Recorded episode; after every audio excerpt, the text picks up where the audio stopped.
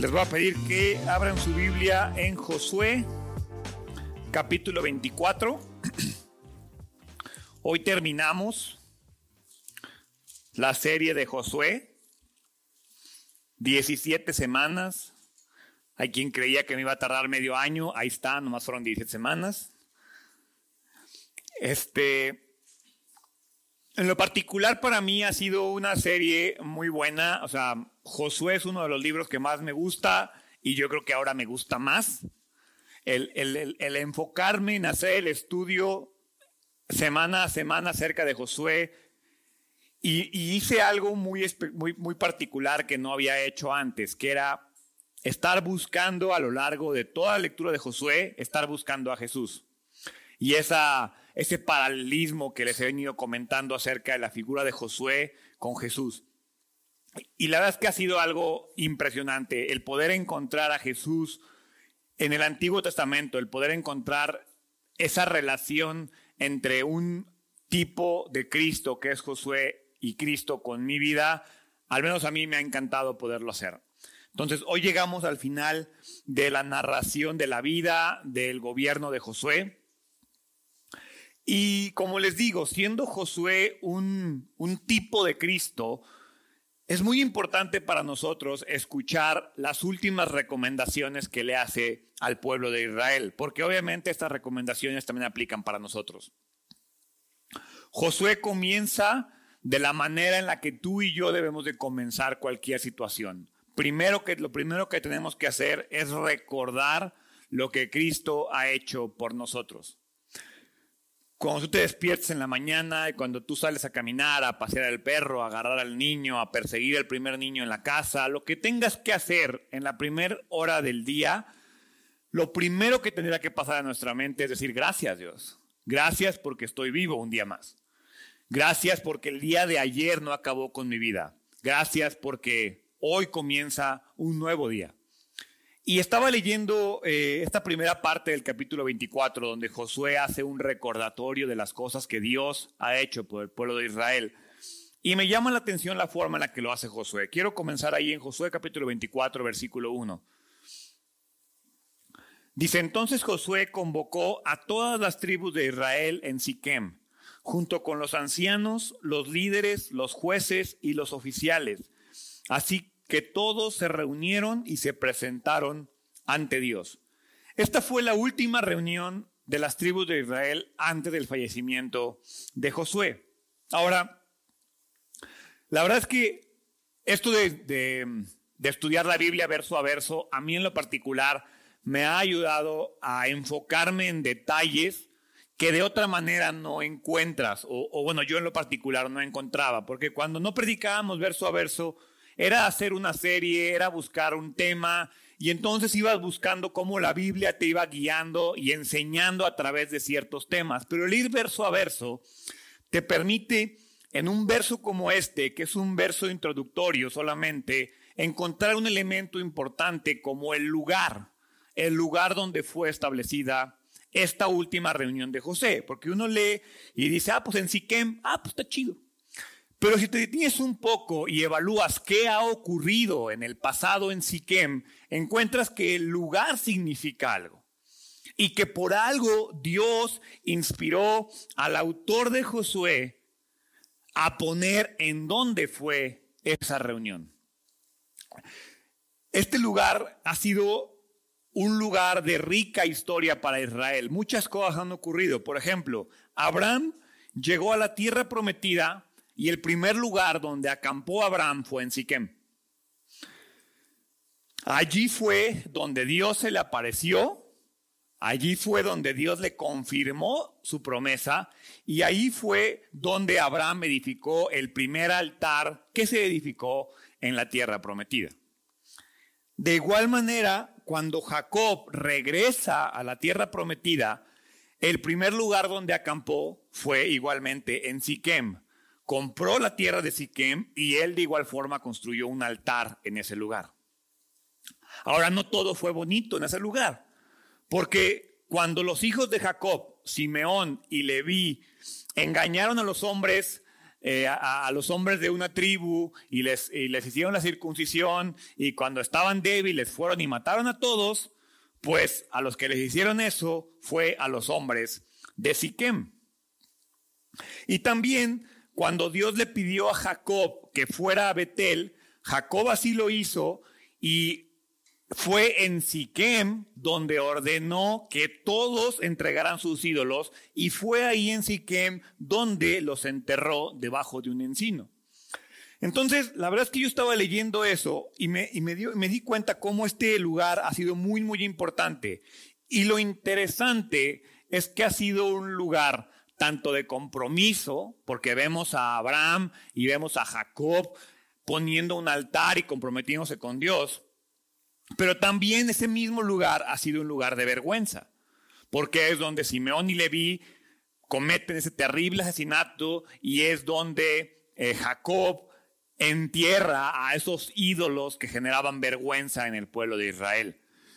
Entonces, para mí, esta seguramente fue una reunión muy interesante, porque los líderes de una gran tribu ahora, los líderes de, los que ahora gobiernan Canaán, se reúnen en este lugar que tiene un significado muy especial para ellos y se encuentran reunidos, dice ahí, así que todos se reunieron y se presentaron ante Dios. Esto es interesante, algunos comentaristas dicen que está implícito que el arca estaba en ese lugar porque no podría estar la presencia de Dios sin el arca, pero en ningún lugar se dice que el arca está ahí. Lo que significa para mí es que independientemente de si estaba o no estaba, Dios decidió comunicarse con ellos en ese preciso lugar. Y lo hizo porque lo que tenía que enseñarles y comunicarles era algo importante para ellos. Entonces, en ese contexto, lo que hace Dios es recordarles a ellos la fidelidad que ha tenido con ellos. Y a raíz de esa reunión comienza en el versículo 2, donde Dios lo primero que hace es recordarles cómo Dios ha sido fiel con ellos desde los patriarcas, desde Abraham. Versículo 2 dice, Josué le dijo al pueblo, esto dice el Señor, Dios de Israel, hace mucho tus antepasados, entre ellos Taré, el, Pedro, el padre de Abraham y Nacor, vivían del otro lado del río Éufrates y rindieron culto a otros dioses. Pero yo tomé a tu antepasado Abraham de la tierra que está al otro lado del Éufrates y lo guié a la tierra de Canaán. Le di muchos descendientes por medio de su hijo Isaac. A Isaac le di a Jacob y a Esaú. A Esaú le di las montañas de Seir, mientras que Jacob y sus hijos descendieron a Egipto. A través de Josué, Dios lo que hace es recordarle a Israel y a todos sus antepasados que ellos, perdón, recordarle a Israel que sus antepasados vivían del otro lado del río Éufrates, del río Éufrates, y que eran adoradores de dioses paganos. Recordemos que un error común que cometía el pueblo de Israel era sentirse que eran superiores. Ellos creían que eran mejores que las demás naciones porque tenían a Dios de su lado. Y Dios de otra manera les dice, mira, tú no eres mejor que nada. O el padre de Abraham y el padre de Nacor, era igual de idólatra que todos los que viven alrededor tuyo. Es decir, para mí lo que Dios le está diciendo es, no eres diferente a los demás. Lo que te hace diferente es que yo estoy en tu vida. Y esa para mí es una lección para nosotros. Nosotros no somos diferentes a los demás, somos igual o hasta más pecadores. Yo a veces le digo a la gente, para mí un cristiano es más pecador que los demás. Y dicen, ¿por qué? Dice, porque tú eres consciente y aún así lo haces. Hay mucha gente que no es consciente o que ya tiene la conciencia cauterizada y entonces andan pecando, pero pues para ellos pues así es, ¿no? El mundo, todo mundo lo hace y no lo ven como algo mal a pesar de que tienen una voz diciéndoles que está mal. Pero tú y yo, siendo conscientes, andamos pecando. a veces yo sí creo de una manera particular que nosotros tenemos mayor responsabilidad por nuestra propia conciencia de lo que Dios quiere en nosotros. Entonces Dios le está diciendo a ellos, mira, ustedes no son mejor que nadie. Antes de que yo tocara la vida de Abraham, tu nación era una nación idólatra. Tu nación ni siquiera vivía en esta tierra, vivía del otro lado del, río Éufrates. Entonces, tú y yo recordamos a Abraham como el padre de la fe, recordamos a Abraham como este gran líder del pueblo de Israel. Pero Abraham no nació judío. Es más, Abraham no se llamaba Abraham, se llamaba Abraham. Dios le cambió el nombre, Dios cambió su vida y Dios hizo a una gran nación de un idólatra. Creció en un hogar pagano, creció en un lugar idólatra. Y lo que está haciendo es que Josué le está recordando al pueblo de Israel su origen, de dónde viene. Dice, tu herencia pasada es un pueblo que no era el pueblo de Dios. Dios les da una nueva herencia, de la misma manera que lo hace con nosotros. Yo te pregunto a ti, ¿cuál era tu herencia antes de conocer a Cristo? ¿Para qué estabas destinado antes de conocer a Cristo? ¿Qué ha hecho y qué ha cambiado Dios en tu vida? Porque Dios está a punto de desafiar al pueblo de Israel. Dios está a punto de darles una instrucción muy importante al pueblo de Israel, pero no lo puede hacer hasta que no establezca todo lo que Dios ha hecho por ellos. Al final, su bondad se ha mostrado desde el comienzo, desde que toca la vida de Abraham hasta ahora con Josué. Entonces, Dios lo que hace primero es, te voy a recordar todo lo que he hecho por ti, porque lo que te voy a pedir muy probablemente no lo vas a querer hacer. Y entonces después de que les recuerda que ha sido fiel con ellos desde los tiempos de Abraham, también les muestra su fidelidad en el escape de Egipto. Versículo 5. Luego envié a Moisés y a Aarón y mandé plagas espantosas sobre Egipto, y después te saqué de allí como un pueblo libre. Pero cuando tus antepasados llegaron al Mar Rojo, los egipcios te persiguieron con sus carros de guerra y sus jinetes cuando tus antepasados clamaron al Señor, puse oscuridad entre ti y los egipcios. Hice que el mar cayera sobre los egipcios y los ahogara. Con tus propios ojos viste lo que hice. Entonces, Dios permitió la esclavitud de Israel, pero no dejó a Israel en esclavitud. Cuando fue el momento adecuado, Dios envió a un libertador. Entonces, hay gente que dice, es que ¿por qué Dios permite el mal? Es que ¿por qué Dios permite el pecado? Si Dios fuera tan bueno, tiene que ver con esto. Dios permite nuestra esclavitud al pecado. No es que Dios nos mande a pecar. Porque si tú recuerdas por qué Israel llegó a Egipto, llegó como bendición. Después Egipto se convierte en un lugar de esclavitud. Nuestra vida, cuando tú y yo nacemos, nacemos para ser bendecidos. El pecado, nuestra naturaleza pecaminosa nos pone en esclavitud. Y es después nuestra responsabilidad aferrarnos a un Salvador para ser liberados de la esclavitud. De la misma manera que Israel tuvo que seguir a su propio libertador Moisés para ser liberados. Entonces, en el momento adecuado, Jesús, perdón, Dios fue fiel y libera al pueblo de Egipto y les da un camino. Y lo peor es que les muestra el camino y ellos lo único que hacen es quejarse. Después de que les muestra su fidelidad en el escape de Egipto, les muestra su fidelidad en el desierto. Versículo, la segunda parte del versículo 7 hasta el 10. Luego viviste muchos años en el desierto. Finalmente te llevé a la tierra de los amorreos y al oriente del Jordán.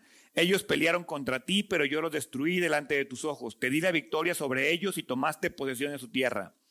Después Balac, hijo de Zippor, rey de Moab, empezó una guerra contra Israel. Llamó a Balaam, hijo de Beor, para que le dijera, pero yo no lo quise escuchar. En cambio, hice que Balaam te bendijera y entonces te rescaté de Balac. A través de Josué, Dios está resumiendo el Éxodo. Si tú lees todo lo que viene en Éxodo, es lo que encontramos aquí. Ahora me llama la atención la separación que hace Cristo. Patriarcas, esclavitud en Egipto y el desierto. Porque esos tres eventos ocurren en nuestra vida. Si tú te vas a la parte de los patriarcas es cuando nosotros no tenemos una relación con Dios.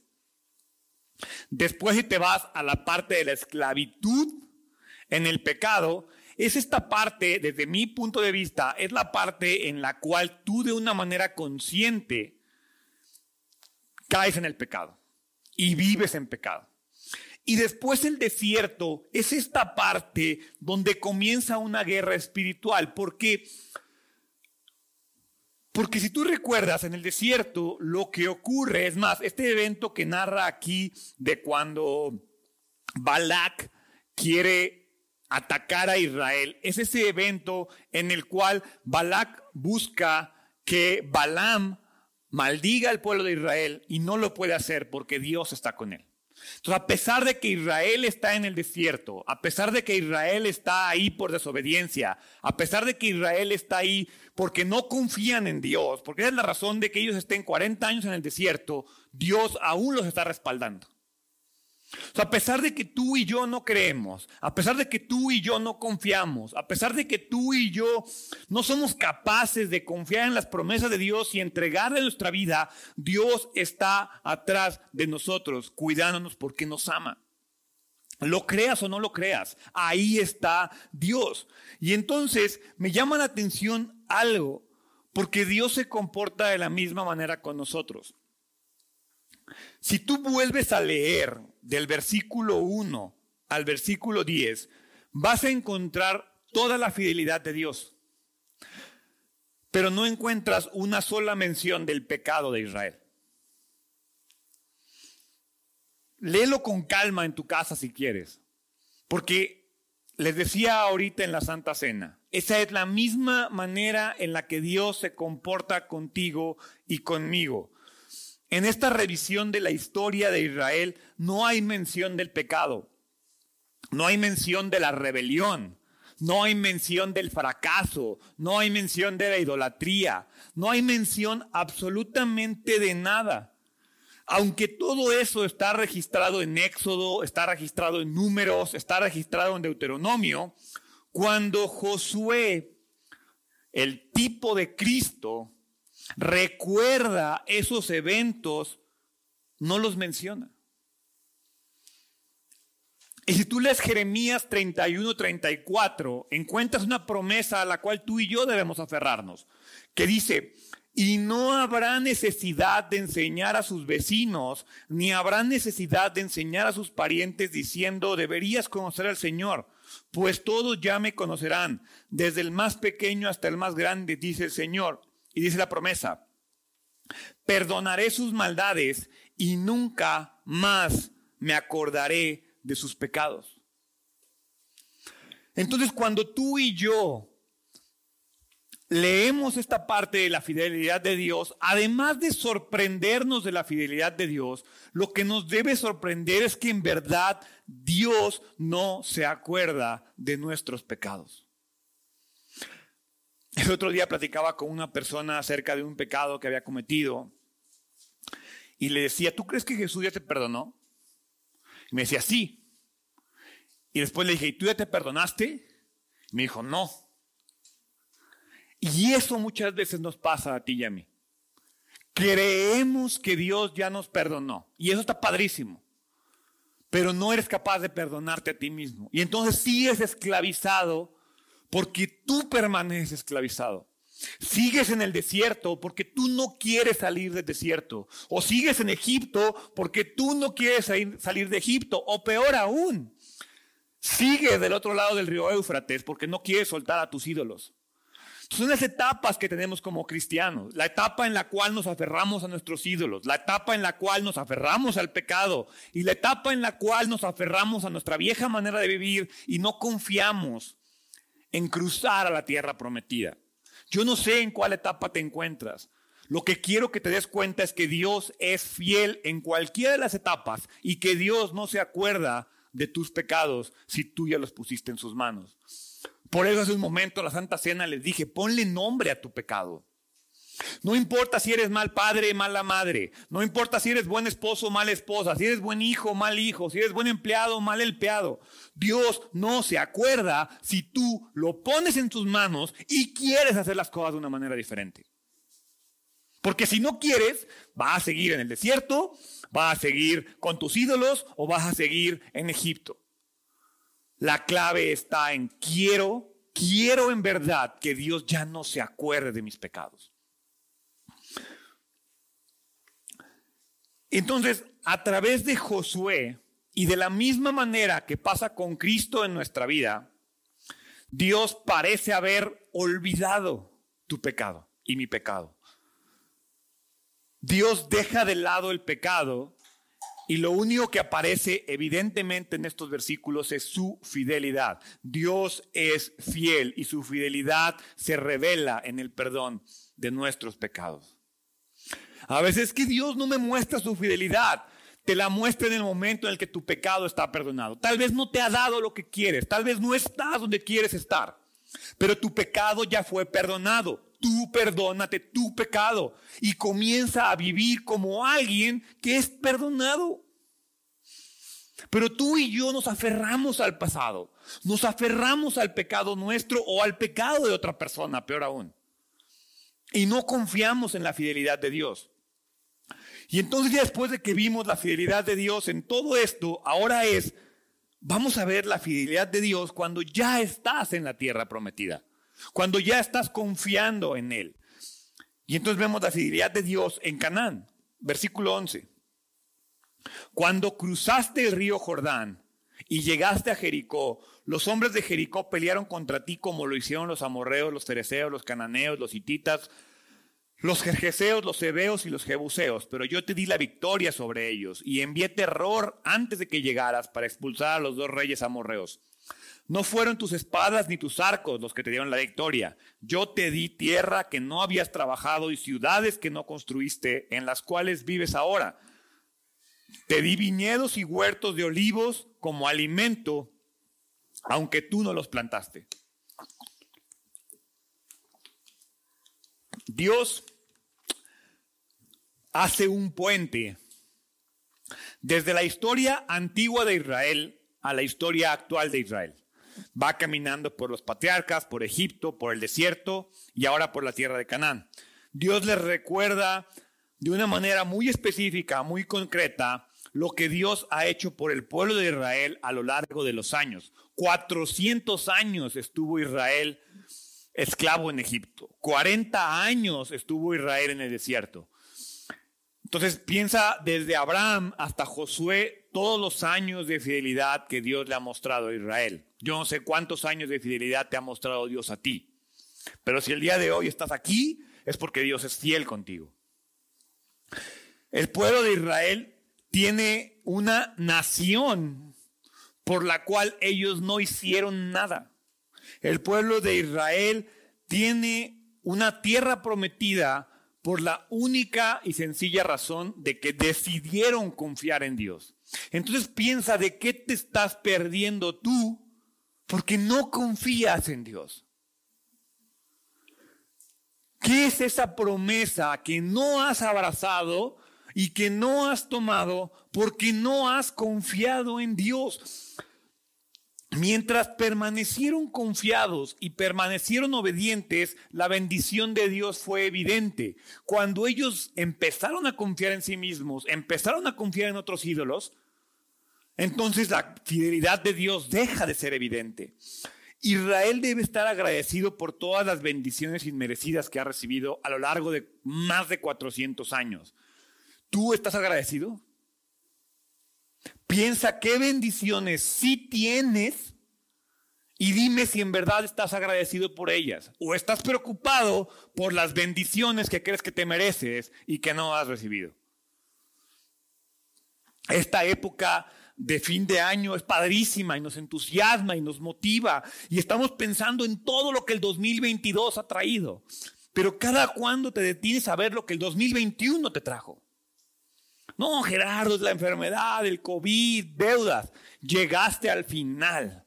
Platicaba con una persona, a mí en lo particular el 2021 se me fue rapidísimo. El 2020 fue el año más lento de mi vida. El 2021 se me fue rapidísimo y pude haber cumplido y no cumplido retos, pero llegué al final. En un momento de aquí a fin de año te tienes que detener y voltear a Dios y en lugar de ponerte a escribir propósitos que para el 3 de enero ya no estás cumpliendo, ponte a ver las cosas que Dios sí hizo en tu vida y te invito a que hagas una lista de cosas que Dios cumplió en tu vida en el 2021, que sí tienes en el 2021 y por qué debes estar agradecido. Luego te preocupas por lo que el 2022 traerá. Pero Dios comienza primero recordando lo que Dios ha hecho en la vida de Israel. Entonces tú debes de comenzar de la misma manera. ¿Qué sí ha hecho Dios en tu vida? Israel no hizo nada por poseer esta tierra. Israel, Israel no hizo nada porque la tierra fuera próspera. Todo es obra de Dios. Entonces, si ellos desafiaban, si ellos desobedecían, si ellos rechazaban a Dios, eso es lo que los aleja, entre comillas, de la fidelidad de Dios. No es que Dios no quiera, es que nuestra respuesta a la fidelidad de Dios determina lo que sigue después. Tú y yo queremos que Dios nos dé para ser fieles con Él. Pero es bien fácil ponerle cuestiones a Dios de Dios. Cuando tú me des esto, yo voy a hacer esto. Yo me imagino Dios diciéndote, ¿y qué hiciste con todo esto que ya te di? ¿Por qué no me respondes con fidelidad cuando ya te di todo lo que tienes en este momento? El problema es que vemos las cosas al revés. Esperamos que Dios nos dé para ser fieles, pero no vemos que Dios ya nos dio y ya deberíamos de ser fieles. Ya deberíamos de ser obedientes. Y si mantenemos ese ciclo, entonces la fidelidad de Dios seguirá estando en nuestras vidas. Por eso, después de que les recuerda la fidelidad, ahora Dios va a establecer un nuevo pacto. Versículo 14. Lo primero que hace es una especie de desafío para el pueblo de Israel y un desafío para nosotros, que es servir a Dios de manera exclusiva. Por lo tanto, es decir, fui fiel en los patriarcas, en Egipto, en Canaán, en el desierto. Por lo tanto, teme al Señor y sírvelo con todo el corazón. Echa fuera para siempre los ídolos de tus antepasados adoraron cuando vivían del otro lado de Éufrates y en Egipto. Sirve únicamente al Señor. Esto no se trata de un acto ciego de fe. Dios te dice, ya hice todo esto, por eso cree en mí. Por lo tanto, debe tener sentido para el pueblo de Israel servir exclusivamente a Dios porque Dios les ha mostrado su fidelidad. No se trata de creer a lo tonto, de creer por creer. Hay lógica detrás de la fe y de la obediencia que Dios demanda de nosotros. En resumen, la historia de Israel es como un contraste entre, o se puede resumir en tres elementos. Tres elementos que están asociados a tres cuerpos de agua. Es bien interesante esta parte de la historia, porque primero vemos a Israel del otro lado del Éufrates. Entonces es la fidelidad de Dios del otro lado del Éufrates está relacionado con los dioses heredados, con las cosas que te heredaron tus padres, tu creencia, tu sociedad.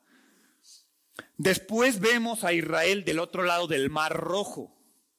Del otro lado del Mar Rojo están los dioses de la crianza, ¿sí? Los dioses que has adquirido tú a lo largo de tu vida.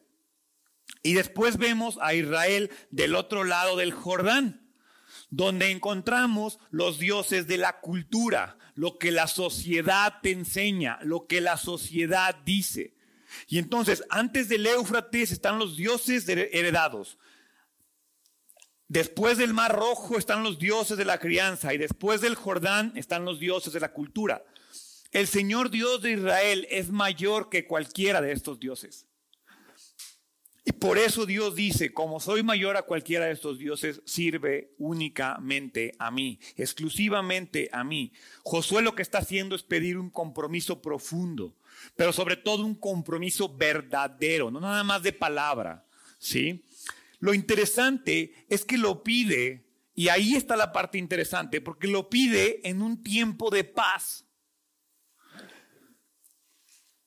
¿Por qué? Porque la verdadera prueba para nuestra fidelidad a Dios es cuando estamos en los tiempos de paz. Es cuando las cosas están funcionando. Es cuando el conflicto y la prueba no está. Porque cuando estás de la greña con tu esposo o esposa, buscas a Dios. Cuando tienes broncas con tus hijos, buscas a Dios. Cuando necesitas algo, buscas a Dios. Cuando esperas algo, buscas a Dios. Pero cuando estás bien, dejas a Dios de lado.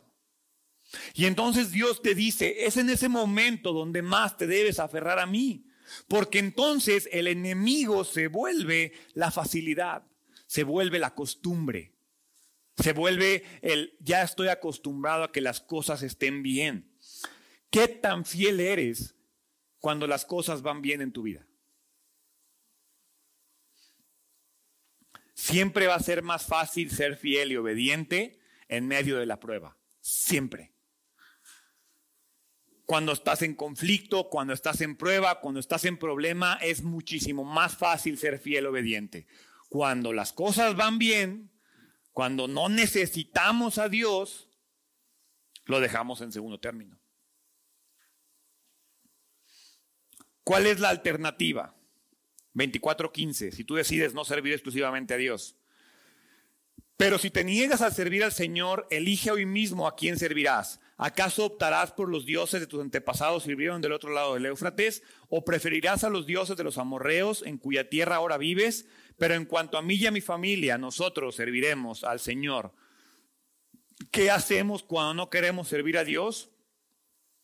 Tú te vas a volver responsable de elegir a qué Dios vas a seguir. Porque en el momento en que quitas a Dios de tu corazón, inmediatamente pones un Dios ahí. Ese Dios puede ser tú, tu pareja, tus hijos, el dinero, el trabajo, la cultura, la sociedad. Alguien ocupa ese lugar. Todos tenemos y por naturaleza deseamos servir a algún tipo de Dios.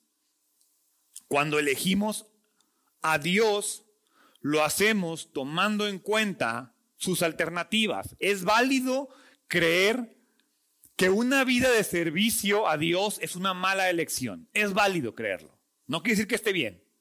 Tú puedes decir, no, yo no quiero servir exclusivamente a Dios.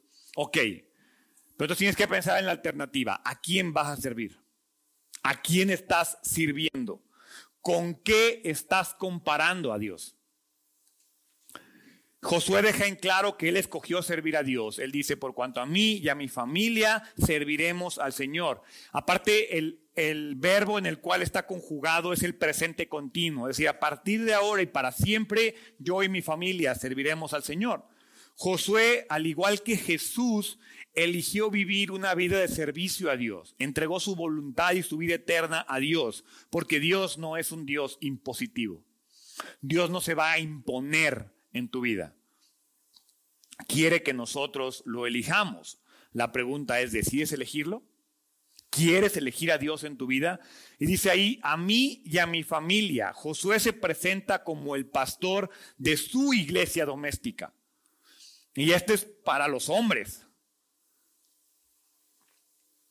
Tú, es más, este versículo en lo particular, en cuanto a mí y a mi familia, nosotros serviremos al Señor, fue un versículo en el cual estuvo basada la iglesia, me parece que fue en el año 4. Porque como iglesia y como familia debemos de comprometernos a guiar a nuestra comunidad al servicio a Dios. No puedo salvar a mi familia, eso es un hecho, yo no puedo salvar a mi familia, pero sí puedo hacer todo lo correcto y todo lo que está en mí para que mi familia esté salva para que mi familia elija ser salva. Entonces, esta decisión revela el sentir de Josué. La decisión de Josué significa que la duda se ha ido. Significa que él no permite que los demás influencien su vida. Significa que a él no le importa lo que hagan los demás. Él se presenta como alguien que elige servir al Señor. Y algo que a veces no nos queda claro y es donde muchos de nosotros fallamos, es que solo servimos a Dios. Es decir, hay quien hace trabajo por Dios, pero no sirve solo a Dios. Tenemos que darle una exclusividad a Dios en nuestras vidas. No quiere decir que dejamos el trabajo por Dios, no quiere decir que dejamos a la familia por Dios, quiere decir que hacemos parte a Dios de nuestro trabajo. Quiere decir que hacemos parte a Dios de nuestra familia. Quiere decir que hago parte a Dios de mi crianza, de mis hijos. Quiere decir que hago parte a Dios de mis relaciones.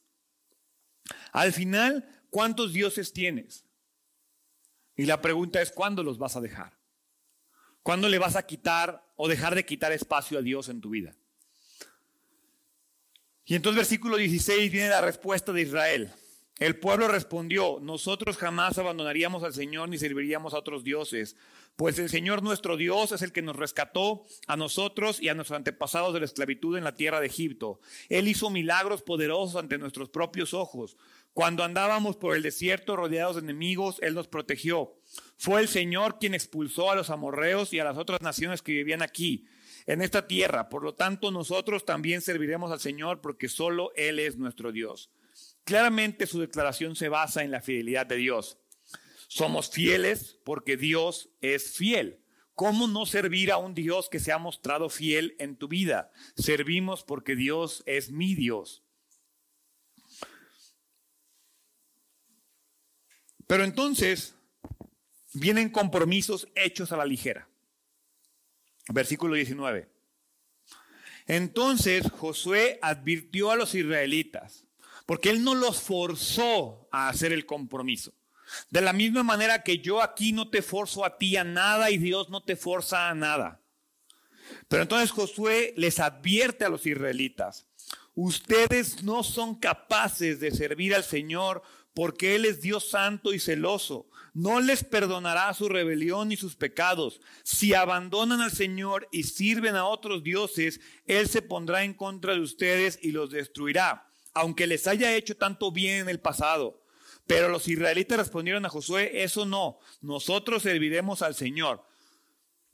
¿Alguna vez te has preguntado por qué Dios no le hacía nada a las naciones alrededor?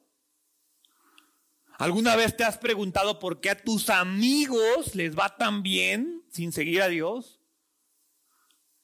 Aquí está la respuesta. Porque el problema está en que tú ya te comprometiste y tú ya abandonaste. Eres tú el que está fallando al compromiso. Y ahí dice, si abandonan al Señor y sirven a otros doces, Él se pondrá en contra de ustedes y los destruirá. Dios ama a todos, pero nos ama a nosotros de una manera especial, porque somos sus hijos. Dice la Biblia que el que recibe el nombre de Dios nos da potestad de ser hechos hijos de Dios.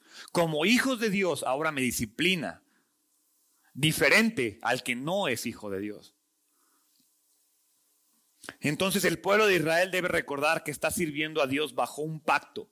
Y ese pacto es maldición si desobedeces. Cuando nos aferramos a Cristo, nos aferramos a un pacto nuevo. Dios quiere un compromiso total. No es que Dios los quiera aislados, pero sí totalmente comprometidos. No es que Dios te quiera alejado del mundo, pero te quiere en el mundo comprometido a Él.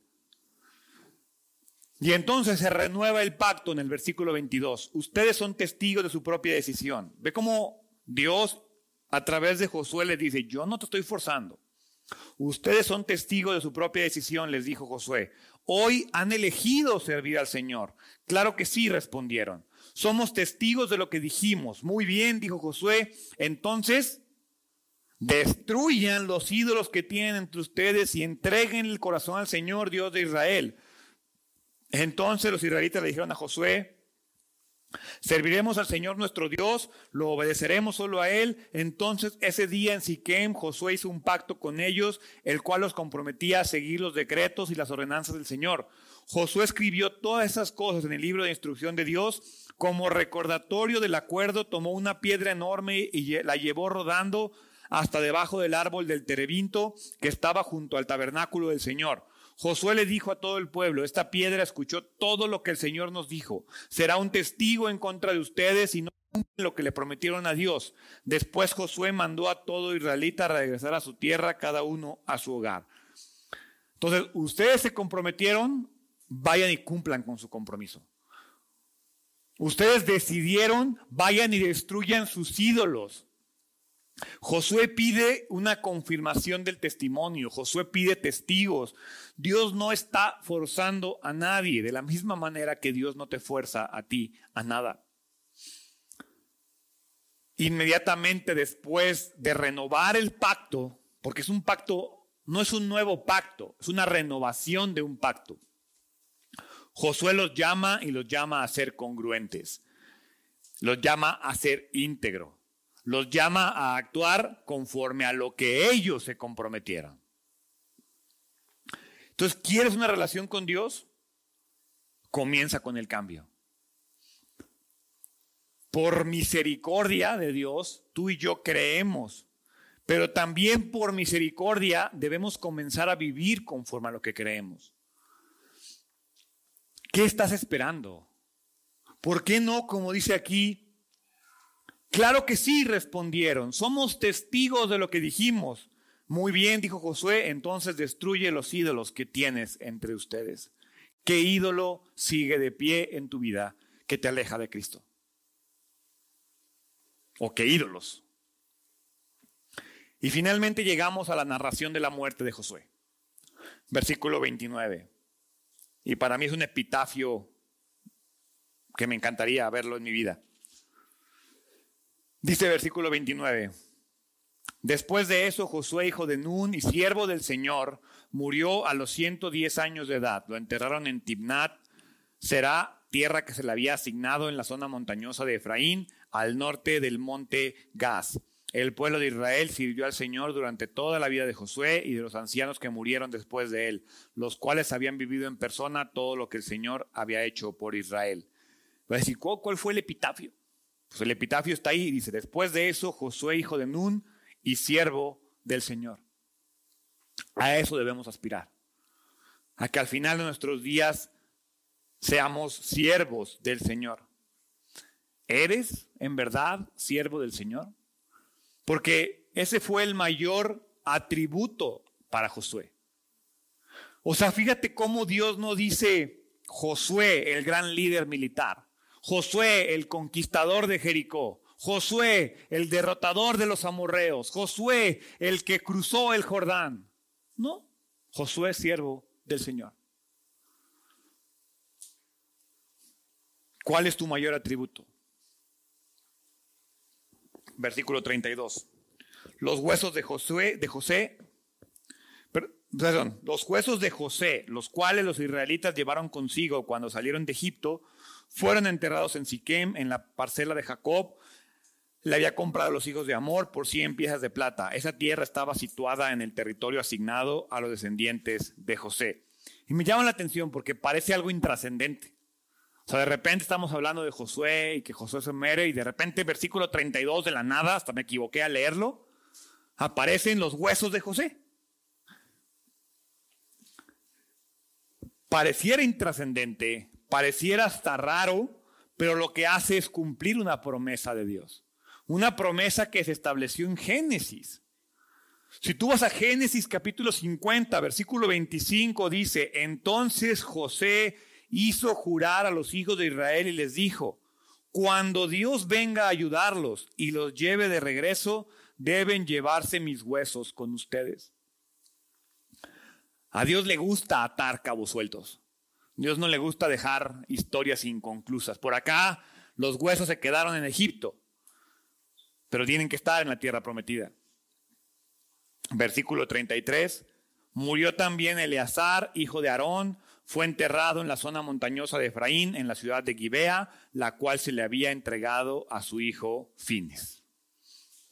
Con eso terminamos el capítulo, la predicación, la serie. Esta muerte representa el comienzo del servicio de un nuevo sacerdote, de un nuevo sumo sacerdote cuando muere Eleazar. Representa el cierre y el comienzo de un nuevo ciclo. Pero si te diste cuenta, me llama mucho la atención lo que dice en el versículo 31. Dice, el pueblo de Israel sirvió al Señor durante toda la vida de Josué y de los ancianos que murieron después de él. El libro que sigue es el libro de jueces. Y es donde comienza esta historia de, y tal rey reinó, hizo lo que hizo caso al Señor y les fue bien. Y tal rey reinó, hizo lo malo y se murió. Y entonces, yo tengo hasta subrayado aquí en mi Biblia a lo largo de todos jueces, todas esas partes donde dice, hizo lo que le agradó al Señor, hizo lo que desagradó al Señor, hizo lo que agradó al Señor, hizo lo que desagradó al Señor. ¿Por qué? Porque como dice aquí, desafortunadamente el pueblo de Israel sirvió al Señor solo mientras Josué estuvo ahí. Y eso es lo mismo para nosotros. Cuando nos aferramos a Cristo, servimos a Dios. El problema es que nos soltamos de Cristo muy fácilmente. Nos olvidamos de Él con muchísima facilidad. A medida que pasan las generaciones, cada una tendrá el desafío de conquistar su tierra. Cada una tendrá el desafío de conquistar su bendición. De la misma manera que tú tienes el compromiso de aferrarte a tu promesa. Lo platiqué y lo platicamos durante todo Josué. La tierra no se conquistó sola. La tierra ya era de ellos. Ellos debían de conquistarla. La promesa ya es tuya. La fidelidad de Dios ya es tuya. La pregunta es, ¿la quieres?